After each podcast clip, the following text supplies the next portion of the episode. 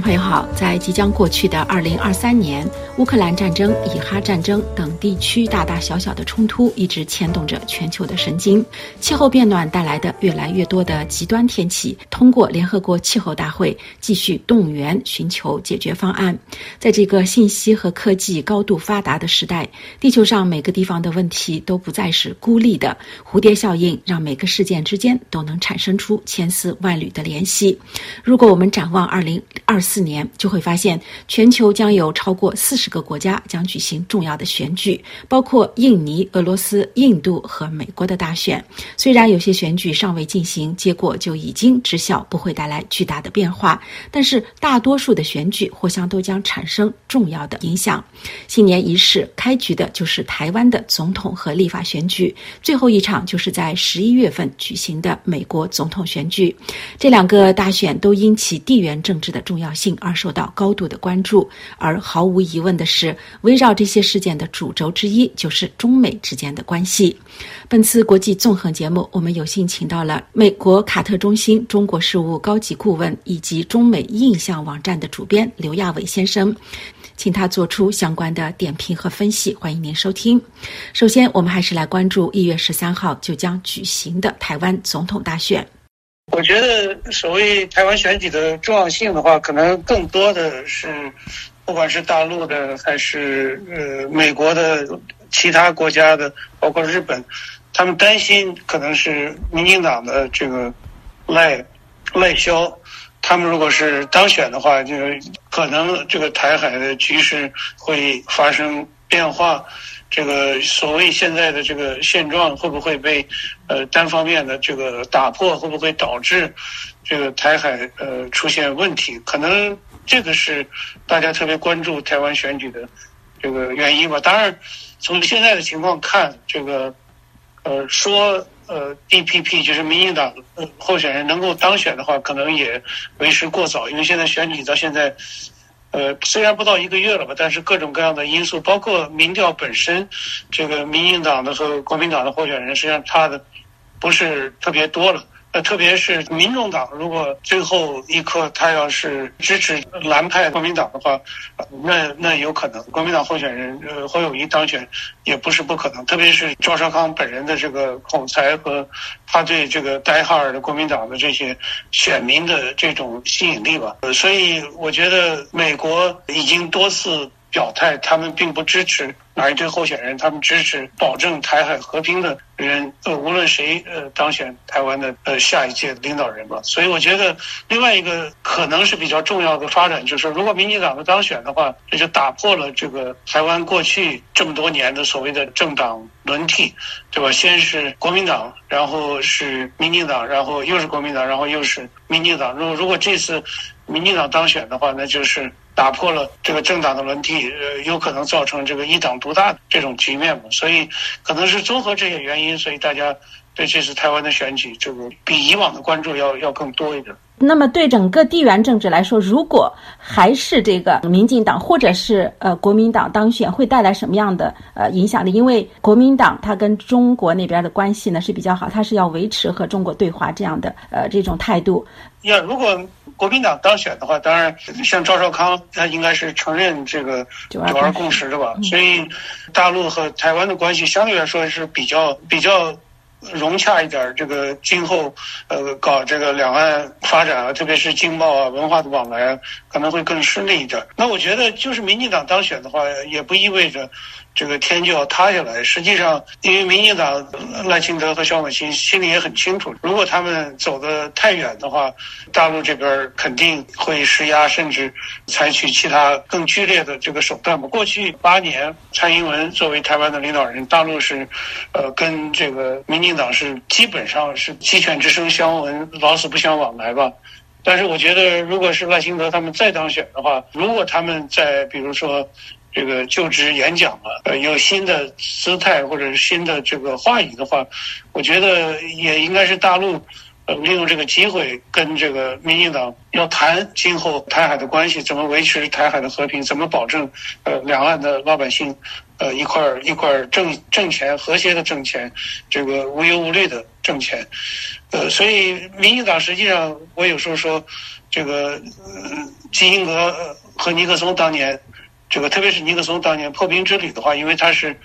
共和党的人，他在美国实际上没有太多的这个政治压力。那民进党如果跟大陆去谈的话，这个就很少有台湾人说，呃，他们卖台或者怎么样。实际上从政治上来讲，他们的压力应该更小。所以我倒觉得，就是即使民进党当选了，对大陆来说应该也是一个时机吧。因为当然要看民进党在当选之后，他们的这个做和行都是怎么回事儿。然后看看大陆和他们怎么互动。呃，谈到这个台海的这个局势呢，我们就不得不再说到这个中美的关系哈。呃，也是一个非常重要的这个看点，因为今年这个中美的关系呢，也是发生了巨大的这个戏剧性的变化。从年初的这个呃间谍气球案，呃，到双方几乎非常危机的这个地步，然后到年底呢，呃，习近平前往美国参加这个 APEC 峰会，这个戏剧性的变化你怎么看呢？对，我觉得应该是没有什么特别意外的时候。实际上就是气球这个意外的事儿被击落，最后导致本来应该大大稳定，甚至有一些改善的关系，又从去年十一月的巴黎峰会一直整整拖了一年嘛。对双方来讲，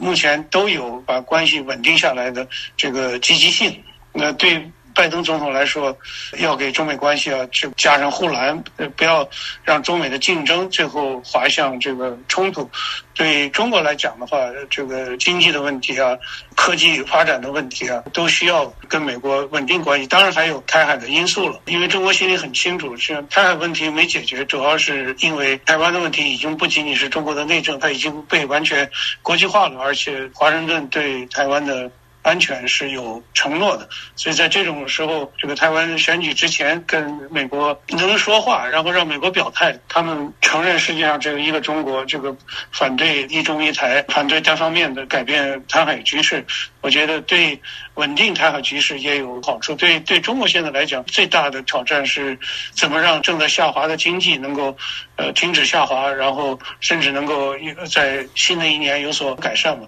所以各方都有积极性在。旧金山峰会的这种会谈，我觉得，呃，应该是最后就是双方的面子啊，其他所有的因素都考虑在内的话，最后是呃水到渠成嘛。关于中国国内的这个情况呢，呃，现在各种社会问题、经济问题也都是牵动着整个全世界的。那现在呢，我们也看到这个中国的呃火车头的这个地位呢，也正在可能会被印度或者越南给分掉一部分。那么明年四月份呢，印度也要面临选举，然后到年底。呢，还有美国也要选举，中间呢还有英国、印度尼西亚等很多个国家，包括好像有四十几个国家。俄罗斯是三月，就是从台湾开始一直到年底的美国。那么全世界的局势呢，可能都会在发生变化。对于明年这个全世界这个政局的这个前瞻，呃，你有什么有什么样的看法可以跟我们分享一下呢？我觉得各国都在搞选举嘛，对对中国来讲，这个。应该是无形中有点压力吧。俄罗斯的选举和和印度的选举，可能估计都都是莫迪和和和普京继续继续当选吧。这个这这种选举可能没有太多的悬念，呃，更多的是像印尼啊，像最近的这个阿根廷的选举，呃，因为这个领导人换了，对吧？他对这个对中国来讲，这个比如说这个菲律宾。呃，选举之后，杜特尔特离开了，然后新的这个小马克思上来以后，菲律宾的对华政策就出现了这个大幅度的这个变化，导致呃现在南海局势反而比台海这个更加更加紧张。当然，对整个这个世界的局势。呃，是和中美关系影响最大的，应该还是明年年底的这个呃美国的大选。呃，美国的大选现在看这个情况呢，民主党应该就是拜登是候选人了。这个虽然美国的选民对拜登的年龄。呃，有有很多的这个持保留保留意见吧，这个，然后共和党这边目前看候选人应该是特朗普吧，当然特朗普有可能被被判有罪，那最后会是一样什么样的情况我们也不知道。但是如果是共和党，不管是特朗普还是呃其他候选人当选的话，中美关系可能会出现更大的这个摇摆，呃，甚至这个变化吧。因为共和党人，特别是你现在要听这些候选人在辩论中讲到中国的话，这个远远要比这个特朗普当年呃搞贸易战和拜登现在的这个对华政策要严峻得多。虽然竞选的言辞不能被当做这个治理的这个政策。但是共和党如果上来的话，呃，所谓旧金山共识，简单的来讲的话，至少旧金山共识可能会受到这个很大的冲击吧。所以从从这个呃对全球和中美关系的影响来讲，这个美国的选举应该是最重要的。那在特朗普如果真的在和拜登再再发生二零二零年的戏剧性的那种变化的话，那对美国这个全世界的民主的灯塔的这个地位，您认为会带来什么样的后果呢？我觉得从总的来讲的话，这个美国的政治制度肯定是出现了很多问题。这个，呃，二零二零年这个国会山的这个暴动，呃，也让很多美国人突然意识到，这个他们自己的这个政治制度并不是这个，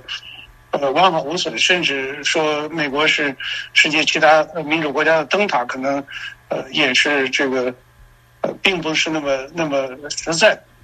但是我觉得无论怎么样，这个美国有足够的这个纠错的能力，呃，美国这个选民也有足够的韧性，呃，让这个持续了呃二将近二百二百五十多年的这个美国的民主不会呃因为一个人或者是一件事儿呃就呼啦啦死大厦死嘛，所以我觉得对美国民主制度我还是有有信心这个。肯定会出现各种各样的问题，肯定会出现前所未有的危机。但是，美国的老百姓，美国的这个三权的分立，呃，最后可以，呃，纠错，让让美国，呃，度过有可能出现的这个宪政危机了。那讲到二零二三年或者二零二四年呢，我们就不得不提到正在进行的这个乌克兰的战争，以及中东的这个以色列和哈马斯之间的战斗的这两个。巨大的危机，另外的当然还有朝鲜半岛的这个呃这种危机的出现，那美国在其中都会扮演着重要的这个这个角色。您如何看这个二零二四年的这一系列的世界危机的这个发展？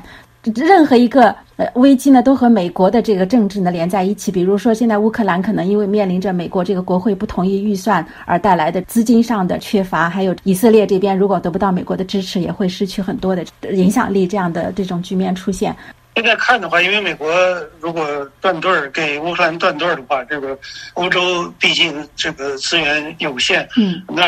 这个乌克兰的俄乌战争有可能变成一个持久战。现在呃，不能想象说这个俄罗斯就能够这个像当年一样，说是这个一鼓作气，整个拿下他想要的这个乌克兰的领土。呃，但是乌克兰从夏天开始的反攻。呃，也没有太多的这个进展吧？那这这场战争就有可能这个持续下去。那呃，以色列中东的这个呢，我觉得现在呃最大的挑战是美国呢，一方面呃坚定的支持这个以色列的这个所谓的自卫的这个权利，呃，但是呢，这个美国也特别担心呃以色列这个对加沙平民的这这种打击吧。就是现在，因为很多平民在以色列的这种要清除哈马斯的这个这场战役中，这个遭到了这个不必要的呃伤害。呃，如果这样的对平民呃这种伤害继续的话，这场战争有可能扩大。所以，美国的国防部长也是刚刚到了这个以色列，一方面表示支持，但是又说，如果你不能够。控制呃对平民的伤害的话，那这场战争有可能被扩大化。我想这这个呃中东的这场可能应该很快呃就应该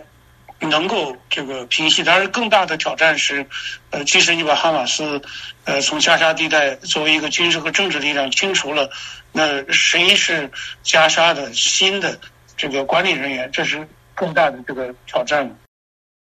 因为现现在世界已经和二十年前、三十年前甚至不一样，任何地方发生的事情，在瞬间的都会传到全世界各地，整个地球呢变得越来越小，是吧？就这种感觉，就好像这个地缘政治变得就既复杂呢又简单，一切都是连在一起的这种感觉。对，因为信息的这个传播，特别是社交媒体的泛滥，让让很多在过去可能不成为危机的事，现在有可能变成这个更大的这种危机吧。所以。美国的领导人、中国的领导人，这个所有国家的领导人，都应该清醒的意识到，今天的世界跟之前的世界不太一样，所以对他们管控危机的能力是一个大大的考验。而且刚才你说的这个，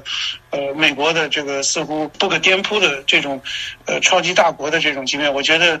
呃，也随着世界经济政治的变化，美国也更多的这个需要其他的盟国帮助他一道完成他试图维护的这种这个国际的局面。用中国的话说是，呃，百年之危一之大大变局嘛。我觉得世界真的是呃变化很多，但是。呃，变化越大，越是需要像呃美国和中国这样的国家呃承担更多的这个责任和和义务，呃，否则的话，这个世界会变得混乱不堪，然后战争有可能从俄乌战争到中东战争变成呃更大规模的这种战争。所以，如果这个中美两国领导人不能够管控自己的关系，让自己的关系最后滑入战争的话，那对整个世界来说肯定是一场巨大的灾难。中国国内的这个局面，因为嗯、呃，当然，习近平他是通过去年的二十大成功的连第三任，但是现在中国国内呢，实际上也面临着很多看得见的问题和一些看不见的高层的这个危机。